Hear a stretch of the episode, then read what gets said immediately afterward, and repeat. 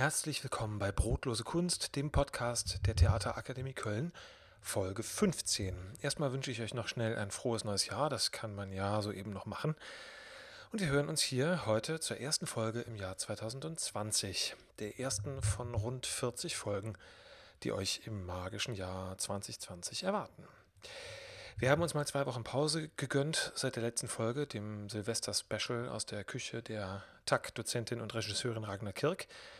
Untätig waren wir aber keineswegs, denn in weniger als zwei Wochen steht die Premiere unserer ersten Diplom-Inszenierung dieses Jahr an und der widmen wir uns auch heute in unserer Podcast-Folge. Wir sind von euch ein paar Mal gefragt worden, äh, ihr sagt das so häufig, Diplom-Inszenierung, was ist das denn überhaupt? Ich möchte euch das mal gerade erklären. Die Theaterakademie Köln ist eine staatlich anerkannte private Berufsfachschule. Der Abschluss, den man hier erwirbt, ist ein Diplom BA, also ein Berufsakademie-Diplom, nicht zu verwechseln mit einem universitären Diplom, denn wir sind eine Schule und keine Uni. Wie dem auch sei, Diplom heißt es und von daher ist das Abschlussstück der jeweiligen Abschlussklasse, die nach vier Jahren, also acht Semestern, die Ausbildung verlässt, auch eine Diplom-Inszenierung. Das ist das Herzstück des letzten Jahres der Ausbildung. Das haben wir mal Projektjahr genannt.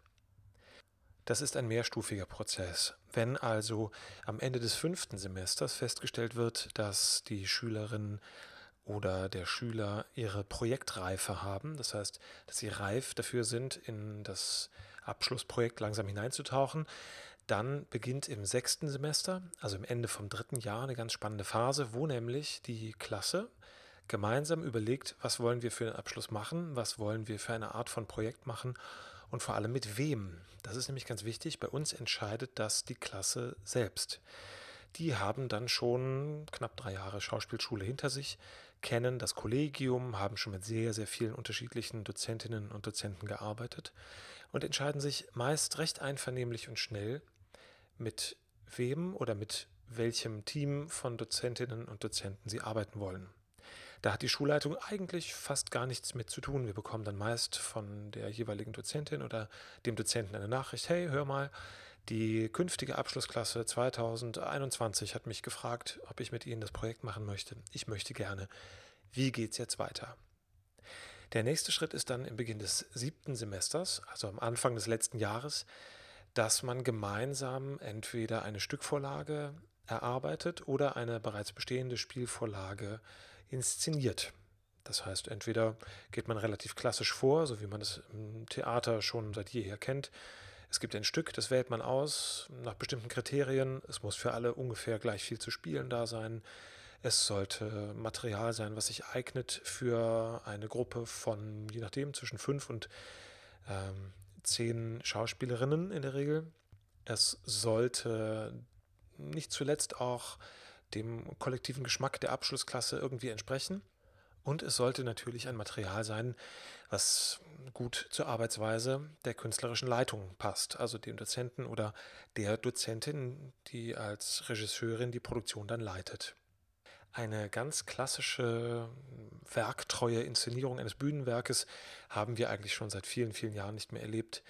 In der Regel wird eine Spielvorlage gesucht, also ein Stück, das es bereits gibt, und mit diesem Stück dementsprechend nach der künstlerischen Freiheit und dem ästhetischen Zugriff der beteiligten KünstlerInnen gearbeitet oder es gibt eine Stückentwicklung. Das heißt, die Klasse nähert sich einem Thema an, was sie interessant finden und schreiben dazu selbst ein Stück oder lassen das Stück gemeinsam entstehen in der Zusammenarbeit mit dem Dozenten oder der Dozentin oder die künstlerische Leitung schreibt das Stück nach Recherche zusammen mit der Klasse.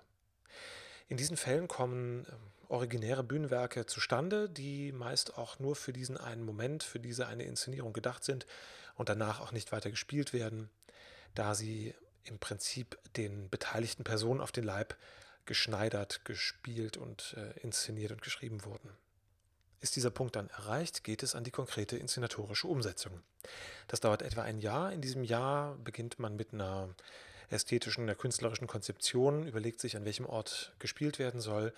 In der Regel werden unsere Inszenierungen auf der großen Raumbühne des Orangerietheaters gezeigt. Das ist ein wunderschöner, heller Bühnenraum in einem denkmalgeschützten Gebäude direkt bei uns um die Ecke im Volksgarten, das seit über 20 Jahren ein ganz lebendiger Theater- und Performanceort ist und eine Größe aufweist, die deutlich über die Studios, in denen wir sonst arbeiten, hinausgeht und dementsprechend ein richtiges, echtes Theaterfeeling bietet mit viel Licht und viel Platz und viel Platz für Zuschauer natürlich. Gemeinsam mit dem Haus wird dann ein äh, Aufführungskonzept gestrickt. Das heißt, man überlegt sich, wann und ähm, wie oft das Stück gespielt werden kann. Und dann geht es an die inhaltliche Ausfertigung. Das heißt, äh, man beginnt natürlich mit den Proben, also ganz klassisch, man trifft sich dann im Studio und ähm, erarbeitet szenisch das Material, was vorher geschrieben wurde oder entwickelt wurde oder probiert aus, improvisiert, Manche Gruppe geht noch auf Recherchereise, manche machen auch eine, so eine Art Studienfahrt, also eine äh, einwöchige Reise nochmal irgendwo in die Einsiedelei, um konzentriert an dem Material zu arbeiten. Andere ziehen es vor, diese Zeit in Köln in den Proberäumen der Theaterakademie zu verbringen und sich dort einzuigeln. Da ist jede Gruppe anders und jede Gruppe findet ihren eigenen Rhythmus. Und dann geht es im Verlauf des achten, des letzten Semesters auf die Premiere zu. Im Sommersemester, also zwischen März und September, ist die Premiere meist im Mai und im Wintersemester ist sie im Januar. So haben wir also auch in 14 Tagen das Vergnügen, eine Premiere zu sehen im Orangerie-Theater. Das Stück heißt Frankos Hermann-Schlacht und wird inszeniert von Janosch Rohloff, der auch mein Gast in der heutigen Podcast-Folge ist. Janosch ist Schauspieler und Regisseur und Absolvent der Theaterakademie Köln er hat vor sieben Jahren sein Diplom hier gemacht und ist seitdem sowohl als Schauspieler wie auch als Regisseur viel unterwegs und erfolgreich. Er leitet das Performance-Kollektiv Nö Theater. Die Kölner Gruppe arbeitet ziemlich umfangreiche Rechercheprojekte und tourt mit denen dann quer durch die Republik, sehr erfolgreich seit vielen Jahren. Das Konzept der Gruppe liest sich auf der Webseite der Nös folgendermaßen. Seit zehn Jahren machen wir dokumentarisches Theater mit dezidiert politischem Impetus. Grundlage unserer Arbeit ist eine tiefgehende Recherche, an der möglichst alle Beteiligten umfassend involviert sind. Wir führen Interviews, besuchen Orte, befragen ExpertInnen und entwickeln aus diesen Erfahrungen jeweils eine spezielle theatrale und ästhetische Form. Wir verstehen uns als Netzwerk von SchauspielerInnen, die sich wechselnden Konstellationen zusammenfinden. Zu den einzelnen Projekten stoßen jeweils weitere KünstlerInnen dazu. Unsere Produktionen sind darauf ausgerichtet, an möglichst vielen Orten aufgeführt zu werden, im Jahr 2018 hatten wir beispielsweise 55 Auftritte in 15 Städten. Wir versuchen Hierarchien in unseren Arbeitsprozessen möglichst flach zu halten und treffen wichtige Entscheidungen gemeinschaftlich. Zitat Ende.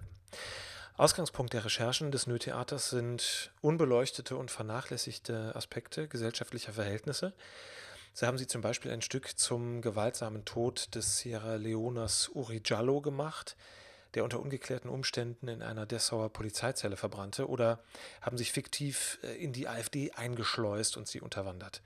Für ihre Inszenierung V wie Verfassungsschutz, das sich den höchst umstrittenen V-Mann-Methoden des deutschen Verfassungsschutzes widmete, erhielt Janosch mit seinem Ensemble gemeinsam 2012 den Theaterpreis und den Kurt-Hackenberg-Preis für politisches Theater. Das war im Dezember 2012, da waren sie gerade mal vier Monate mit der Ausbildung fertig und hatten gerade ihr Diplom in der Tasche. Worin es in Janoschs kommender Premiere Frankos Hermannsschlacht geht und wie er und sein Ensemble aus den fünf AbsolventInnen des Wintersemesters der TAG gearbeitet haben, verrät er uns jetzt selbst. Also Ohren auf für Janosch Rohloff.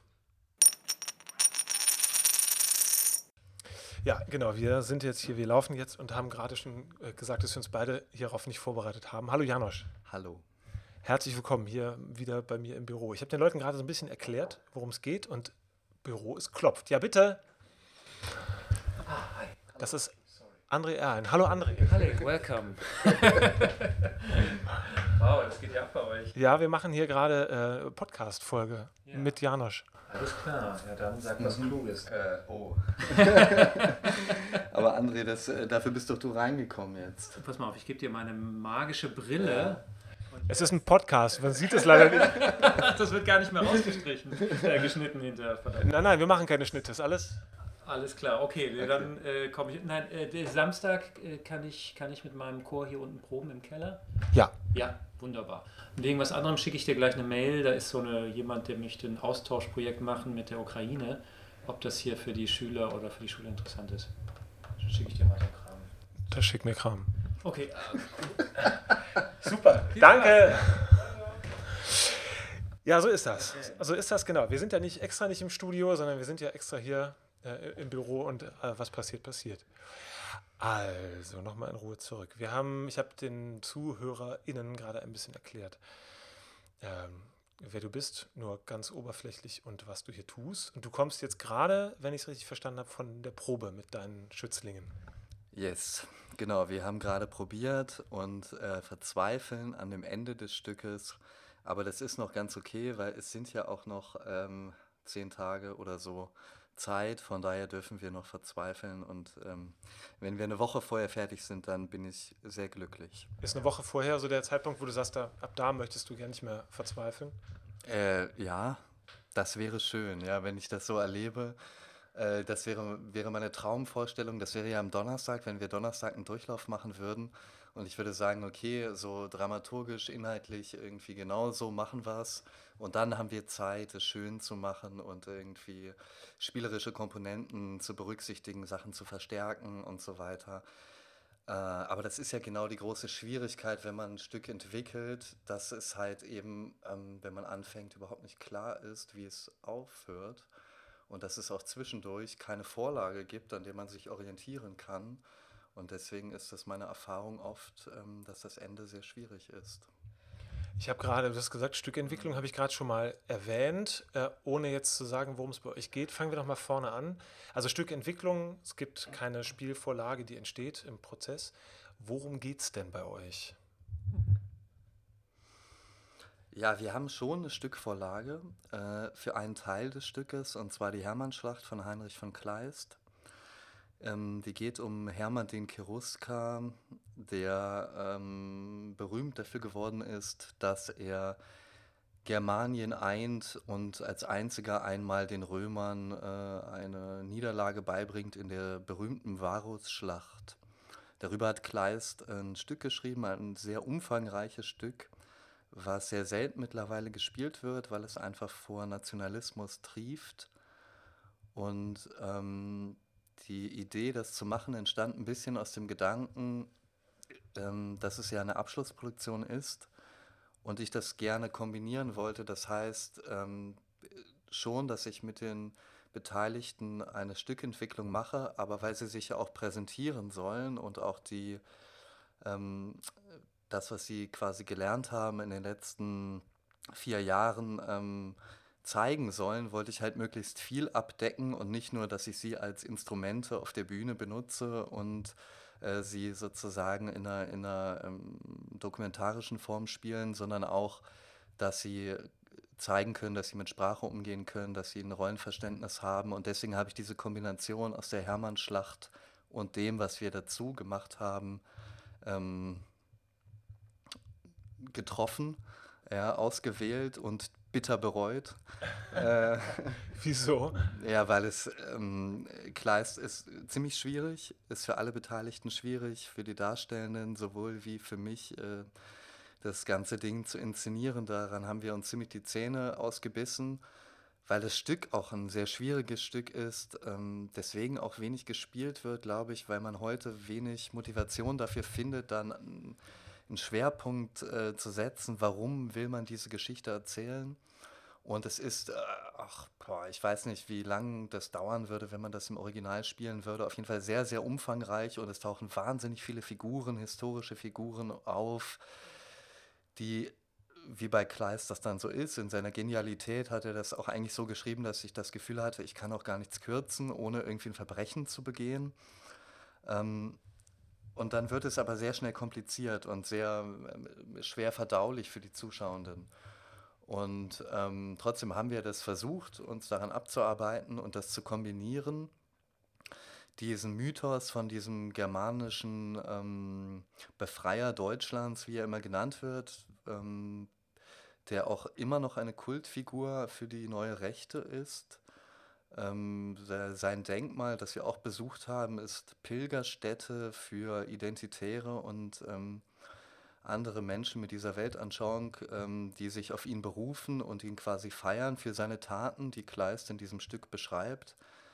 Und ähm, wir haben das verknüpft mit dem Fall des Bundeswehrsoldaten Franco A., der ähm, zum einen Bundeswehrsoldat war, rechtsextreme Gesinnung hat und ähm, der sich eine Tarnidentität zugelegt hat als syrischer Geflüchteter ähm, und möglicherweise und unserer Meinung nach ziemlich wahrscheinlich mittels dieser Tarnidentität Attentate begehen wollte, um quasi einen Stimmungswechsel in der Bevölkerung herbeizuführen. Das heißt, er wollte Menschen des öffentlichen Lebens umbringen und dann sozusagen, dass dieser Identität dieses Syrers, dem ihm das in die Schuhe schieben und so ähm, ja, eine, einen Tag X herbeiführen.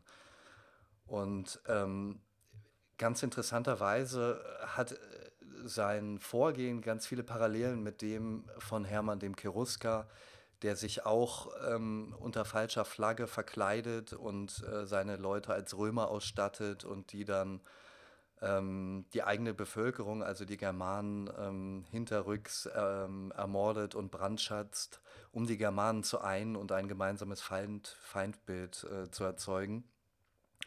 Und nach diesen Parallelen haben wir gesucht und nach etwas, was wie eine, eine Urmasse von äh, brauner, ähm, braunem Humus irgendwie noch wuchert vor 2000 Jahren im Teutoburger Wald, was heute immer noch da ist und wo der moderne Rechtsterrorismus ähm, eine, eine Parallele gezogen hat scheinbar.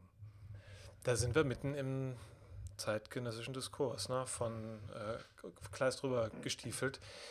Wie, ähm,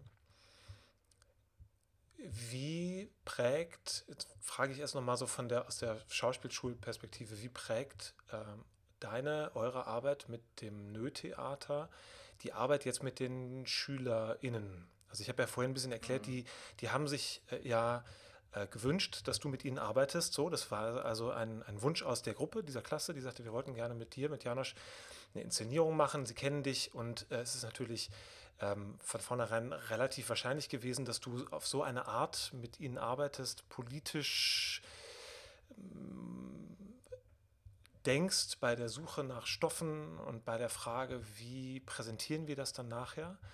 Ähm, und es ist ja eine formal sozusagen eine Zusammenarbeit zwischen dem Akademie-Theater e.V. und dem Nö-Theater. Ähm, wie viel ist in der Produktion eine Diplom-Inszenierung, wo man sagt, da stehen, hast du vorhin gesagt, da stehen äh, nachher fünf junge Menschen auf der Bühne, also nicht nur fünf, sondern mehrere, aber sagen wir mal die Klasse mhm, jetzt, mhm. ähm, und äh, zeigen, was sie gelernt haben. Und inwiefern ist es ähm, eine Arbeit, wo du sagst, die entspricht deiner äh, politischen Theaterarbeit äh, der letzten Jahre? Das ist eine gute Frage. Vor allem, weil ich noch nicht fertig bin. ähm, also ich glaube, der Versuch war schon, das zu kombinieren. Eine ähnliche Vorgehensweise, eine ähnliche Rechercheweise wie beim Nö-Theater mit den äh, Studierenden dieses Abschlusssemesters durchzuführen. Ähm, da habe ich natürlich in den letzten zehn Jahren viele Erfahrungen gesammelt, wie man sich so einem Themenkomplex annähert und ähm, wie viel auch eigentlich erstmal darüber abläuft, ähm, dass man Diskurse hat, äh, Gespräche führt, versucht zu Haltungen zu kommen, zu diesem Thema Haltung auch zu entwickeln, weil es dann immer sehr davon abhängig ist, was wollen wir als Gruppe erzählen, was, was ist unsere, unsere Haltung auch zu diesem Thema. Und meiner tiefen Überzeugung nach sieht man das den Darstellenden an auf der Bühne, in welcher Art und Weise sie sich mit einem Thema auseinandergesetzt haben und dass sie auch auf eine Art und Weise ähm, selber künstlerische Impulse gesetzt haben und ein Anliegen haben, diese Geschichte zu erzählen. Ähm, natürlich ist das in dem Umfang des Nötheaters oft noch sehr viel ähm, ausführlicher gewesen. Noch hm, zum Teil habe ich mich ja mit Themen oder wir als Gruppe über ein halbes Jahr auseinandergesetzt und mit sehr vielen Reisen und Interviews und ähm, das konnten wir in der, in der Zeit, die wir zur Verfügung hatten, nicht ganz leisten, aber wir haben versucht, äh, schon in diese Richtung zu arbeiten. Und ähm, ich habe das Thema halt äh, vorgeschlagen und ähm, zur Disposition gestellt, ob sie darauf Lust haben. Letztes Mal habe ich ja ein Molière gemacht, äh, was, was jetzt nicht so ähm, aufgeladen war mit aktuellen politischen Entwicklungen äh, als Abschlussarbeit was auch sehr schön war, ähm, aber was natürlich in einem gewissen Sinne ähm, leichter ist, weil man einfach diese Orientierung dieses Stückes hat. Und wenn man gar nichts hat, dann gibt es sehr, sehr viele Möglichkeiten.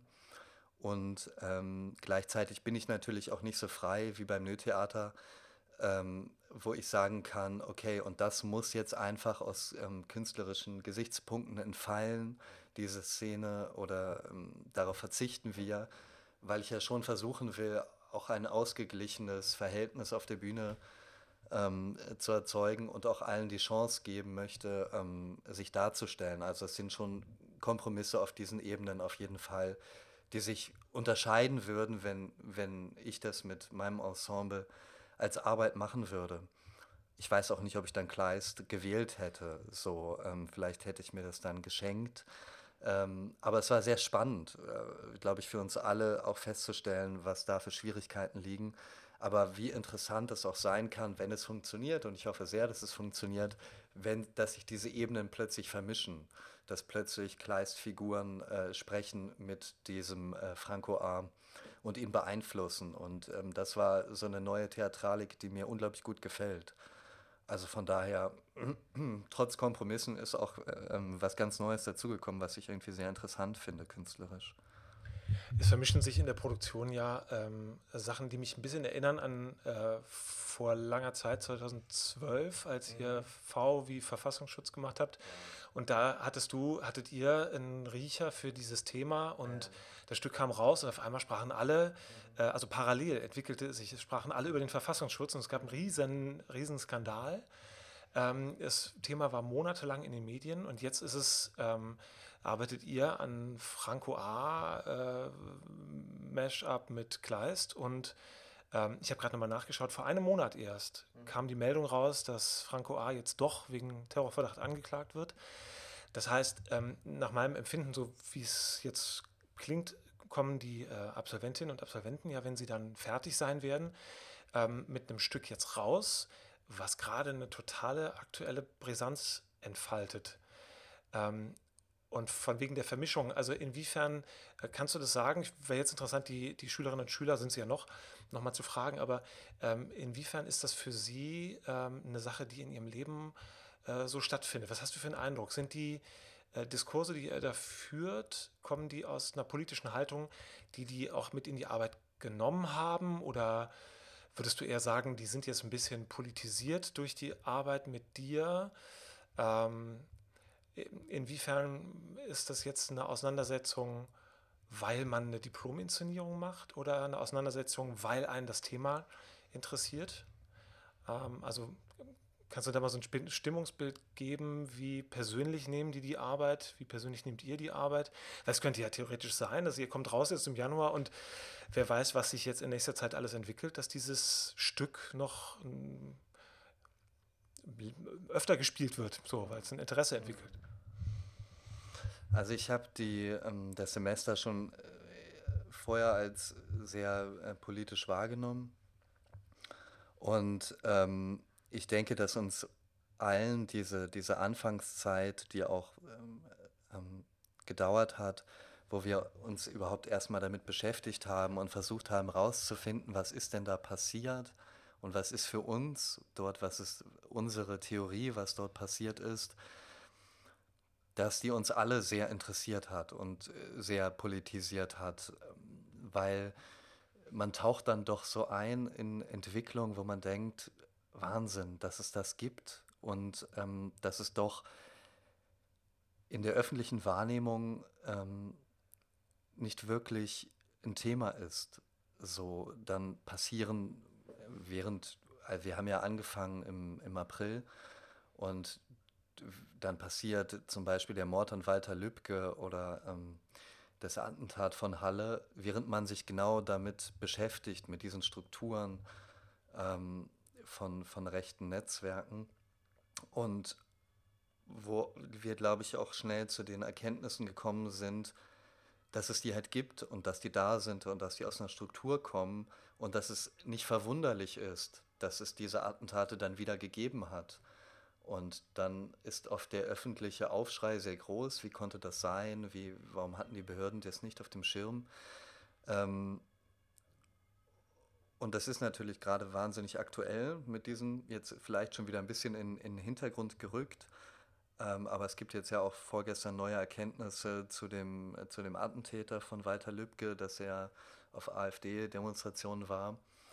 Und ähm, ich glaube, diese Arbeit war für alle Beteiligten ähm, sehr tiefgehend und da habe ich sie auch alle als sehr ernsthaft und, sage ich mal, über, das, über den Ra Unterricht hinaus hat da eine Auseinandersetzung stattgefunden, auch in welchem ähm, in welcher Gesellschaft wir leben, in welchem System und wie man dazu ähm, Haltungen empfindet und ähm, ja, sich dann auch theatral positionieren will. So.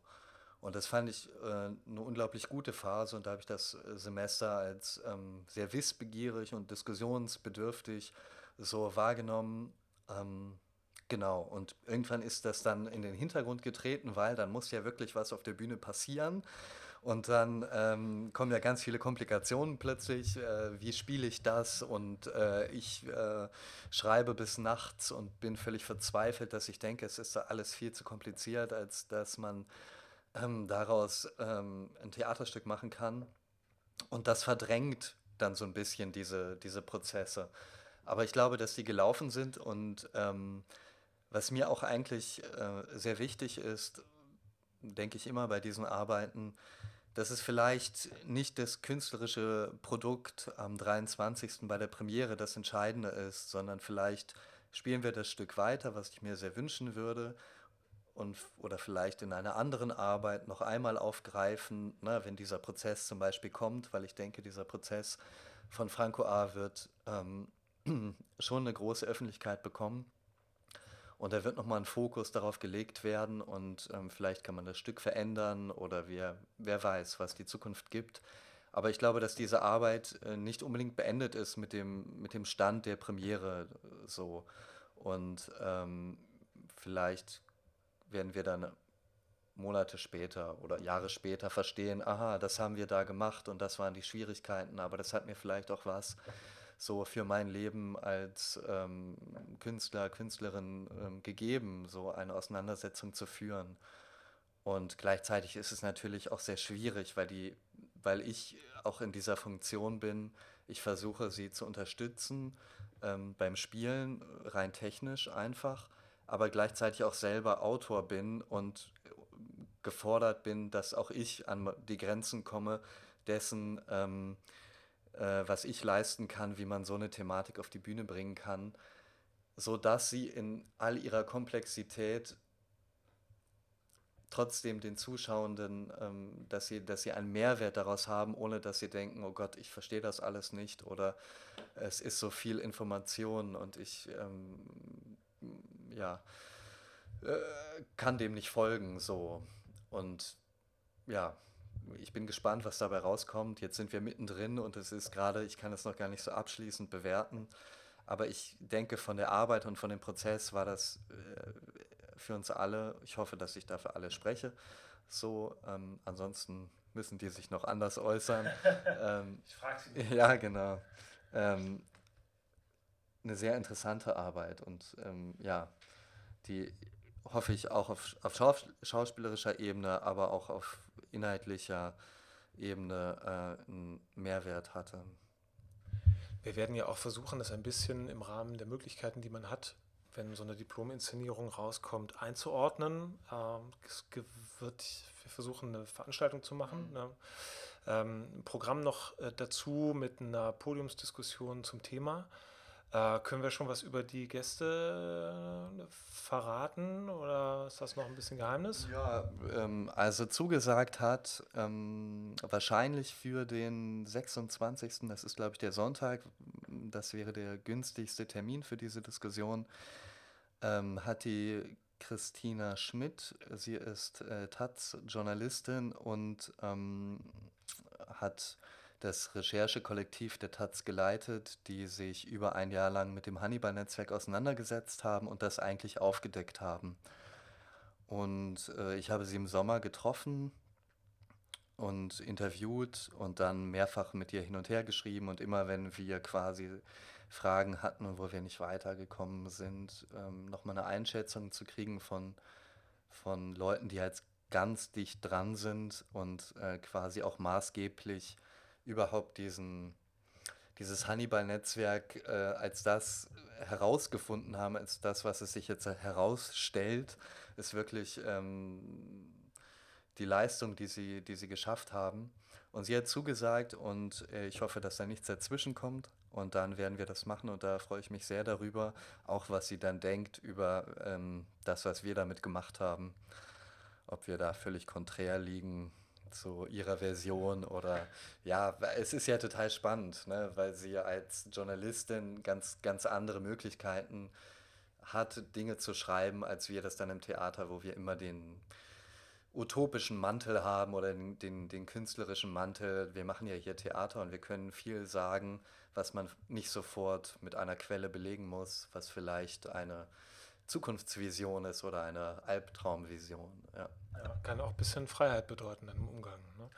Ähm, das Hannibal-Netzwerk, erklär doch mal kurz. Mm. also kann, kurz ist gut. Ja, ja, kurz ist gut. Es, ist, es geht um die, äh, die rechten Strukturen. Das Hannibal-Netzwerk, genau, das ist quasi äh, sehr, sehr schwierig zu erklären, weil noch so wenig darüber bekannt ist. Und es sollte eigentlich bei uns den dritten Teil unseres Projektes ausmachen. Das heißt, Hermann der Cherusker, äh, äh, Franco A und Franco A eingebunden in das Hannibal-Netzwerk. Ähm, aus Zeitgründen und ähm, ja, dem, wo wir gerade stehen, wie viel Zeit wir noch haben und wie viel man den Zuschauern zumuten kann, wird es nicht so einen großen Rahmen einnehmen in dem Stück, aber einen sehr wichtigen. Das Hannibal-Netzwerk ist ein, eine ähm, waren Chatgruppen, die es in ganz Deutschland gab, ähm, die unterteilt waren in Ost, West, Nord, Süd und noch weitere Abteilungen und die von einem Administrator geleitet wurden. Das war Hannibal, das war sein Deckname, André S. ist sein Klarname, er war ähm, Elitesoldat des KSK. Und dieses Netzwerk hat sich vorbereitet ähm, als sogenannte Prepper das heißt, sie haben Vorräte angesammelt, ähm, Waffendepots angelegt, Fluchtrouten besprochen, Safehouses. Genau das erzählen wir in dem Stück auch. Deswegen verrate ich jetzt nicht zu viel, weil sonst sagen wir da genau das Gleiche nochmal. Auf jeden Fall ähm, unterstellen wir ihnen, dass es die Möglichkeit gibt, dass sie sich auf einen gewaltsamen Umsturz in der Bundesrepublik vorbereitet haben. Und in diesem Netzwerk haben ein paar hundert Menschen sich organisiert und das diffizile ist halt, das sind alles Menschen aus den Sicherheitsapparaten. Das heißt Soldaten, äh, Verfassungsschützer, Elitesoldaten, SEK-Polizisten, ähm, die eigentlich die Aufgabe haben, diesen Staat zu stützen. Und sie haben eine Parallelstruktur entwickelt, was passiert, wenn dieser Staat zusammenbricht. So, und ähm, das alleine ist schon beängstigend, dass die sozusagen die bestausgebildetsten und die alle Zugang zu Waffen haben, ähm, sich auf sowas vorbereiten, konspirativ vorbereiten und ähm, das Planen wirklich ak akribisch planen. Und ähm, diese Chatgruppen sind aufgeflogen, als Franco A. verhaftet wurde, weil er war Teil davon. Und dadurch kamen die ähm, Ermittler auf ähm, dieses Netzwerk überhaupt. Das heißt, es wurde erst durch die Leichtsinnigkeit oder Dummheit von Franco A. und seine Vorgehensweise und dadurch, dass er überwacht wurde, enthüllt, dass es diese Strukturen gibt. Und in ihrer Gänze und in ihrer Dimension ist es noch nicht ganz klar. Also es gibt einen weiteren Terrorismusprozess gegen Mitglieder des, äh, sogenannten, der sogenannten Nordkreuz-Gruppe, die auch ähm, irgendwie 10.000 Schuss Munition im Vorgarten und Uzis hatten und äh, Todeslisten von 25.000 Menschen angelegt haben, die an einem Tag X ähm, exekutiert werden sollen. Und ähm, es ist unglaublich schwer, das Ganze zu greifen, weil es äh, noch so viel im, im, Unklaren ist. Und Hannibal und die Leute, die dazugehören, sich tarnen unter der Voraussetzung, das waren alles nur Planspiele. Wir haben, das war ein Hobby von uns. Das war alles nur Illusion und Gedanken. Das war nicht konkret.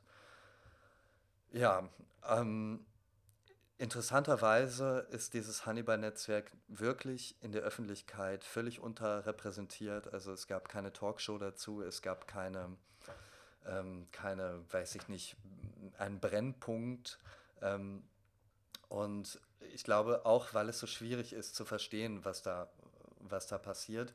Aber es ist auf jeden Fall so, was man ähm, behaupten kann im Moment, dass es die Möglichkeit gibt eines einer Schattenarmee, die sich organisiert, die Zugang hat zu Waffen, die ausgebildet ist, die zu Teilen belegt rechtsextrem ist und ähm, die sich vorbereiten auf einen gewaltsamen Umsturz, dass es zumindest diese Möglichkeit gibt. Und das allein reicht ja schon, ähm, um diese Gefährlichkeit einzustufen. Genau. Du bist jetzt, du machst jetzt seit zehn Jahren ähm, diese Art von Theater, politisch, dokumentarisch, mit immer einer gehörigen Dosis äh, Überhöhung, Verfremdung und Humor. Ähm, die Vorfälle äh, sind ja häufig welche, wo man am Anfang denkt, mein Gott, wie kann sowas unter den Teppich gekehrt werden? Ich mich, das erste, eine der ersten Sachen, die ich von, von dir gesehen habe, waren, äh, war Uri Jallo, der Fall Uri Jallo. Ähm, und da gab es ja jetzt auch im Verlauf dieses Jahres nochmal äh, eine Presse dazu und ähm, ein Mensch, der, man fragt sich, wie es gehen soll, fixiert in einer Gefängniszelle sich angeblich selber in Brand setzt und dadurch stirbt. Ähm, nach den zehn Jahren jetzt, wie nah hast du das Gefühl, kann man in der Theaterarbeit sowas wie eine Ahnung von Wahrheit kommen? Du hast vorhin gesprochen von äh, dem Journalismus, der einen anderen, anderen Zugang natürlich dazu hat. Und es geht natürlich um die Fakten. Man kann da schreiben, was man weiß und was man vermutet. Und ähm, wir im Theater, ihr im Theater könnt äh, ganz woanders hingehen. Ähm, aber du hast ja in den letzten zehn Jahren auch wahnsinnig viel Kontakt gehabt und hast hier noch mit, mit Menschen, mit Gruppen, die tatsächlich betroffen sind von diesen Dingen. Ähm, und aus meiner distanzierten Beobachtung kommt ihr, kommst du anders nochmal an Leute ran, als wenn man vielleicht sich jetzt sagt, ich mache mal, ähm, ich inszeniere mal den Kaufmann von Venedig oder ich inszeniere mal Othello und treffe dabei Aussagen über unsere Zeit. So, ähm, also die Frage nochmal, vielleicht, jetzt habe ich es ein bisschen mhm. verpackt. Ähm, inwiefern hast du das Gefühl, habt ihr die Möglichkeit bei so einer Recherche ähm, in die Richtung von etwas zu kommen, was mit einer Wahrheit zu tun hat. Denn wenn man das so hört, was du erzählst, ähm, das ist ja ganz schön gruselig. Also eine, eine Schattenarmee, die so ein, äh, irgendwie als auch so weltweit sehr anerkannt als funktionierenden Staat unterwandert und denkt, oh Gott, was soll auf der Welt schon passieren? Klar, in Australien brennt es, ne, so, aber es ist so weit weg. Jetzt kommt es immer näher. Ähm, wie deprimierend äh, ist das? Wie geht man damit um? Wie sehr kann man sich durch die Kunst davon distanzieren? Also macht dich das nervös, diese Arbeit? Hast du das Gefühl, du kommst da irgendwie ähm, in so eine Richtung rein, wo du denkst, da ist es so ein Informationsstrudel, auch den man sich auch mal entziehen muss? Ähm, fühlst du dich manchmal wie so ein Journalist, wenn du das machst? Du sprichst mit den Leuten. Also was ist die Schnittstelle? Wie würdest du die beschreiben, wo du bist, wo du arbeitest, wo du denkst? fürs Theater, mit dem Theater? Hm. Das sind jetzt ganz schön viele Fragen. ähm ja, nervös macht mich das nicht. Ähm also jetzt nicht bei der Arbeit. Es ist gruselig tatsächlich und es ist gruselig, das zuzulassen, diese diese Gewissheit, ähm, dass es das gibt. Äh, und das sind auch Prozesse, glaube ich, die dann bei, den, bei dem Ensemble entsteht, also bei den Stücken, die, die auch mit dem NSU-Verfassungsschutzkomplex oder bei Uri Jallo stattgefunden haben, da sind das schon so ähm, Abgründe, in die man dann schaut und wo einem dann klar wird, okay, das ist Realität. Ja, die, die, die, ähm, dieser, dieser Glaube an, an ähm, den Rechtsstaat, ähm, den man irgendwie, mit dem man sozialisiert worden ist, der kriegt da ganz schöne äh, Schäden. Und ähm, gleichzeitig zeigt es sich aber auch, ähm, also bei dem Fall von Origiallo, das vor zehn Jahren, knapp vor zehn Jahren haben wir das Stück gemacht, ja, oder vor, vor neun, also im, im Herbst 2010. Und ähm, es ist immer noch nicht aufgeklärt. Es wird immer noch vertuscht, es wird immer noch gemauert, sowohl von Seiten ähm, der Polizei als auch ähm, von juristischer Seite, die die Ermittlungen nicht wieder aufnehmen, obwohl so viel dafür spricht, dass es eigentlich nicht mehr, also es ist mit, mit klarem Verstand kann man sich dem nicht verweigern, ähm, dass er ermordet wurde. So, und ähm, das spricht für etwas, ähm, was mir immer wieder begegnet ist in den Arbeiten in, in dieser Richtung, was auch beim NSU-Komplex und was jetzt auch beim Hannibal-Netzwerk äh, Franco A. passiert.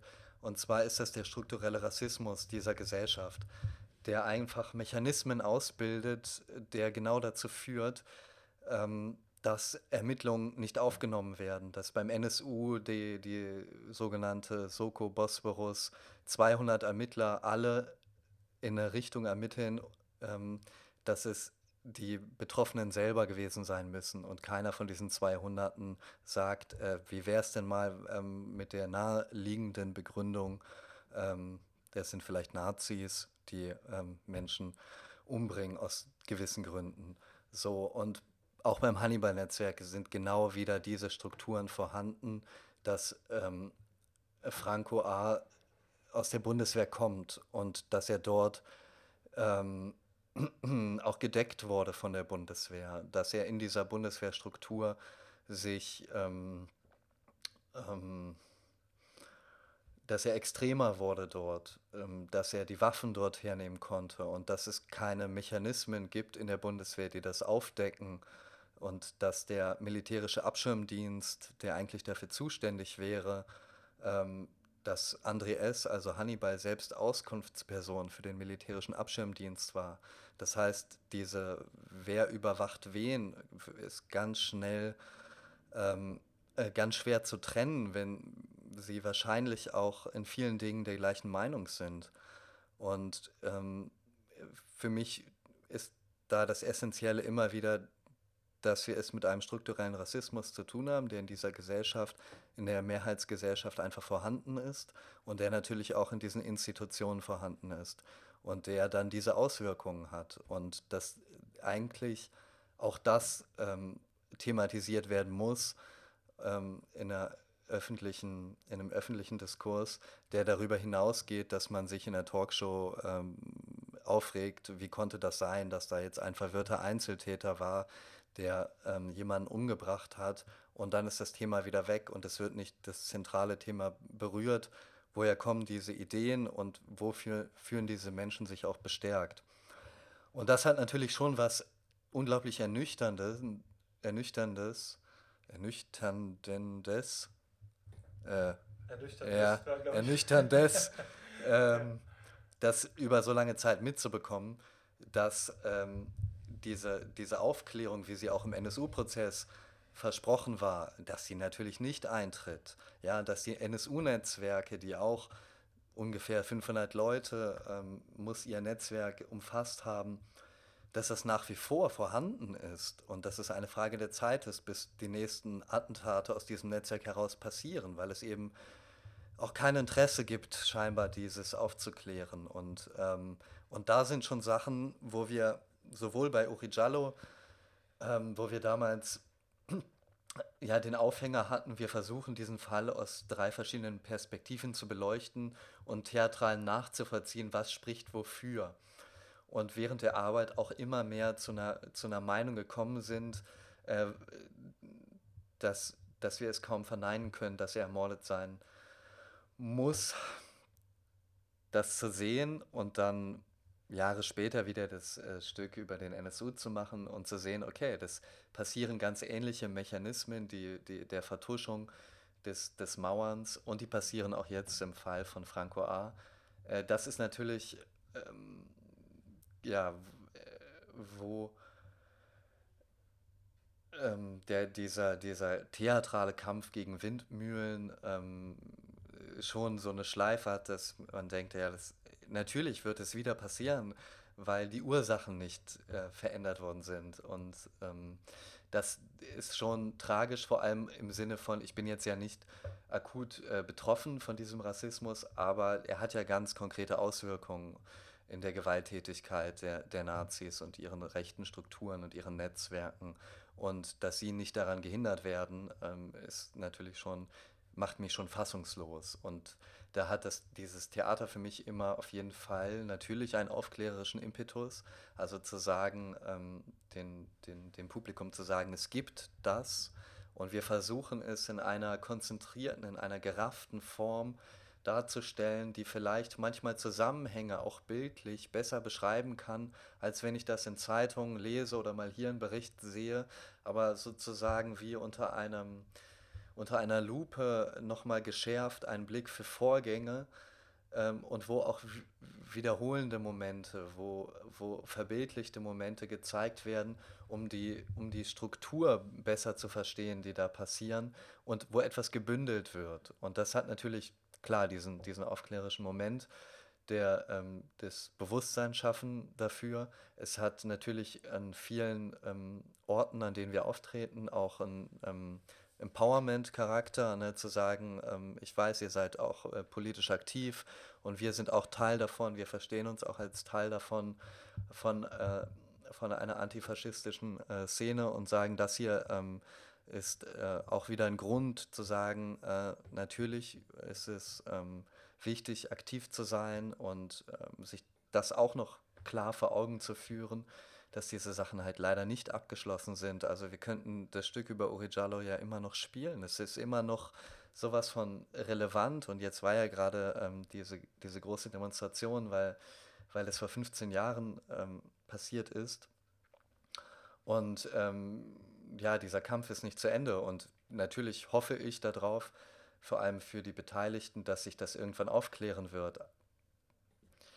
So, und Gleichzeitig ist es aber auch immer mein und unser Anspruch natürlich, äh, gutes Theater zu machen. Das heißt, es nicht als Agitprop zu verstehen, sondern in allen Facetten ähm, des Schauspiels, des, ähm, der, der Magie, die Theater auch haben kann und der Verzauberung, ähm, auch da einfach eine sehr gute Arbeit zu machen. Und wir verstehen uns da äh, eben nicht nur als ähm, wir sprechen für ein äh, äh, für eine gewisse politische Richtung, sondern auch immer als Auseinandersetzung mit diesem Vorfall und dem, wie wir das künstlerisch betrachten. Und ähm, ob man der Wahrheit da näher kommen kann,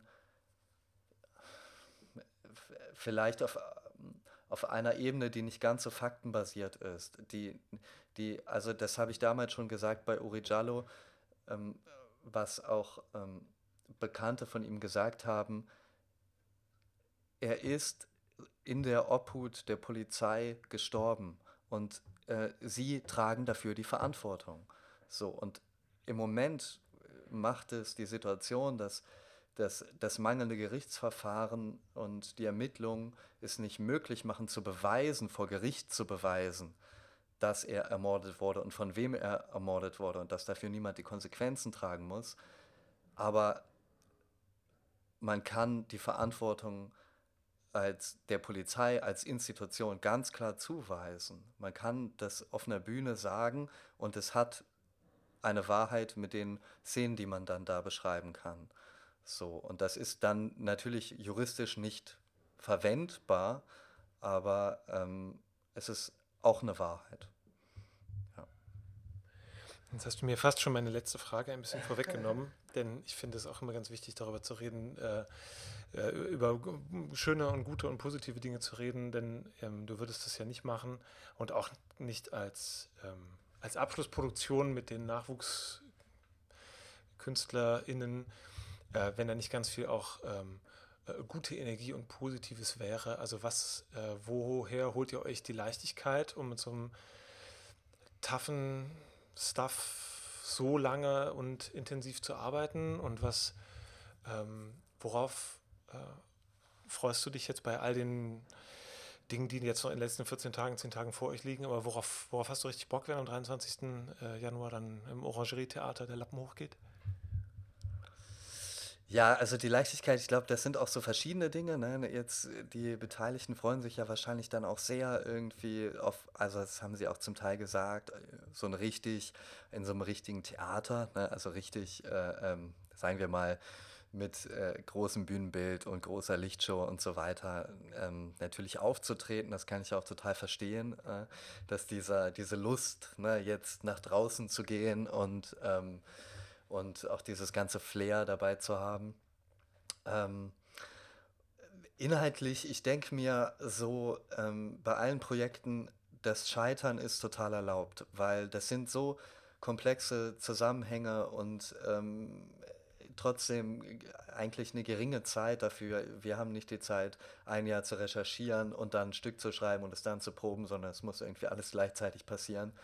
Aber ähm, der, der Anspruch, das zu machen und der, ähm, die sozusagen, ähm, dass es nicht in Vergessenheit gerät. Und zu sagen, hier, ne, es, das gibt es gerade ähm, und es gibt es und auch Theater ist Ort dafür und vielleicht auch ein interessanter Ort, weil ist äh, nicht nur irgendwie eine Dokumentation im Fernsehen, sondern man kann auch noch einen anderen sinnlichen Zugang dazu wirklich live erleben und vielleicht auch eine Annäherung zum Beispiel wie Franco A. Also das ist bei uns die einzige Rolle, die durchgehend gespielt wird. Alle anderen wechseln ihre Rollen, aber der Sergio hat eine sehr, ähm, glaube ich, sehr intensive, lebendige Auseinandersetzung mit diesem Menschen äh, geführt. Ja, also jetzt nicht äh, ähm, eins zu eins, aber äh, so in, in seiner Rollenarbeit.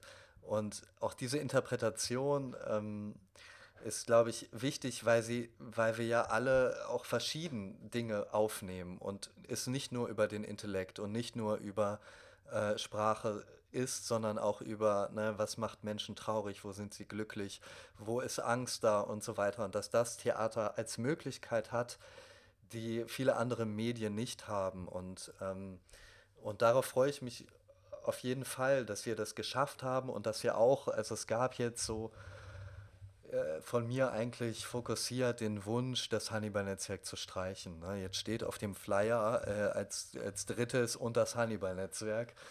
Ähm, aber ich hatte so das Gefühl, es wäre so schön fertig zu sein, als wir, weil wir hatten schon sowas wie ein Ende und es war aber die Geschichte noch ohne das Netzwerk. Und wir hätten das machen können und es wäre vielleicht ein, ähm, ein verdaulicherer Abend geworden als der, der es jetzt wird. Aber ich hätte, glaube ich, ein schlechtes Gewissen irgendwann bekommen, zu sagen, ähm, jetzt knicken wir auch, wie die Öffentlichkeit auch, genau an der Stelle, wo das so schwierig wird, das zu beschreiben, was das Hannibal-Netzwerk ist und deswegen so viele das nicht tun, auch davor zurück. Und das tun wir nicht und das wird dann ähm, äh, ähm, so auf den letzten Drücker geprobt und mit irgendwie viel Energie und Leidenschaft und vielleicht nicht bis ins letzte Detail, aber irgendwie volle Kanne. Und ähm, wo ich jetzt aber denke, ach, es ist doch gut. Ja, ähm, es ist dann vielleicht nicht auf Kosmetik äh, getrimmt, aber es ist äh, wichtig, dass wir dies, diesen Schritt machen und das noch dazu erzählen, weil ähm, genau das irgendwie ähm, auch etwas ist, was mich motiviert zu sagen, doch, man, es ist wichtig, diese Verbindung zu sehen und darauf aufmerksam zu machen. Und da, da nehme ich gerade Motivation daraus, ähm, dass wir diesen Teil auch versuchen zu erzählen. Und dann natürlich äh, für mich bei der Premiere ähm, werde ich wahrscheinlich ganz aufgeregt sein, aber die, ähm, die Entwicklung der Darstellenden zu sehen und das dann zu sehen, wie sie das auf der Bühne spielen und wie viel Arbeit sie da reingesteckt haben. Ähm, Und ähm, ja, da freue ich mich dann schon drauf. Weiß nicht, ob ich das bei der Premiere schon genießen kann, so. Äh, aber äh, das ist auf jeden Fall auch, äh, also diesen Weg halt auch zu sehen, den wir zurückgelegt haben ähm, in dieser Auseinandersetzung und das dann einfach äh, zu spielen, ist auf jeden Fall für mich dann als Regisseur etwas sehr Schönes. Natürlich im besten Fall, wenn alles klappt. So, aber ich glaube, ich werde, also viele Dinge klappen für mich ja jetzt schon und ähm, da freue ich mich dann drauf, die zu sehen und mm, zu sagen, das ist die Arbeit ne, de, des letzten halben Jahres, die wir gemeinsam gemacht haben. Und wir haben uns wirklich angestrengt. Also das kann ich so für das ganze Ensemble sagen. Wir haben ähm, geben unser Bestes und jetzt kommt ja irgendwie noch die wichtigste Phase. Es ist immer so schrecklich, wenn man schon so erschöpft ist, aber die kommt ja noch und ähm, und Scheitern ist aber erlaubt bei solchen Themen. Und trotzdem hat man es gemacht, dieses Thema. Und ähm, wie gesagt, ich sehe bei diesem Thema, und da habe ich oft ein Gespür für, bei anderen Themen auch, das ist noch nicht der, ähm, ähm, der, der, der Schlusspunkt, auch theatral für mich irgendwie mit dieser Angelegenheit, weil wer weiß, was da rauskommen wird im Zuge des Prozesses, im Zuge der Taz, die weiter recherchiert. Es ist noch lange nicht abgeschlossen. Wir stehen ganz, ganz an dem Anfang, wie du vorhin gesagt hast, ganz ähnlich mit wie bei dem Verfassungsschutz. Das eigentlich sind wir gerade noch ein bisschen zu früh. Also wir müssten Premiere haben, wenn der Prozess irgendwie anfängt. Aber was tatsächlich ganz ähnlich ist, dass wir die Ersten sind, die theatral diesen Fall behandeln, ähm, wo ich mir immer schon denke, wow, ähm, weil das die Angelegenheit ist so theatral, dass sich jemand verkleidet und als Asylsuchender ausgibt, hat für mich so eine Theatralik. Und ich ähm, hatte das Thema lange auf dem Zettel und bin total froh, dass es noch keiner gemacht hat. Super. Wir freuen uns sehr auf den 23. Januar im Orangerie-Theater im Volksgarten in Köln, ganz hier um die Ecke. Äh, lieber Janosch, vielen Dank, dass du da warst. Ähm, viele, viele Informationen, die, glaube ich, ähm, ganz inspirierend sind, sich einen Abend reinzuziehen, der gerade nicht verdaulich ist. Das finde ich total gut und wichtig, weil verdaulich ist ja vieles. Warum sollte es das Theater dann auch noch sein? Vielen Dank, alles Gute für die letzte Probenphase. Danke, dass du da warst. Vielen Dank. Tschüss. Tschüss.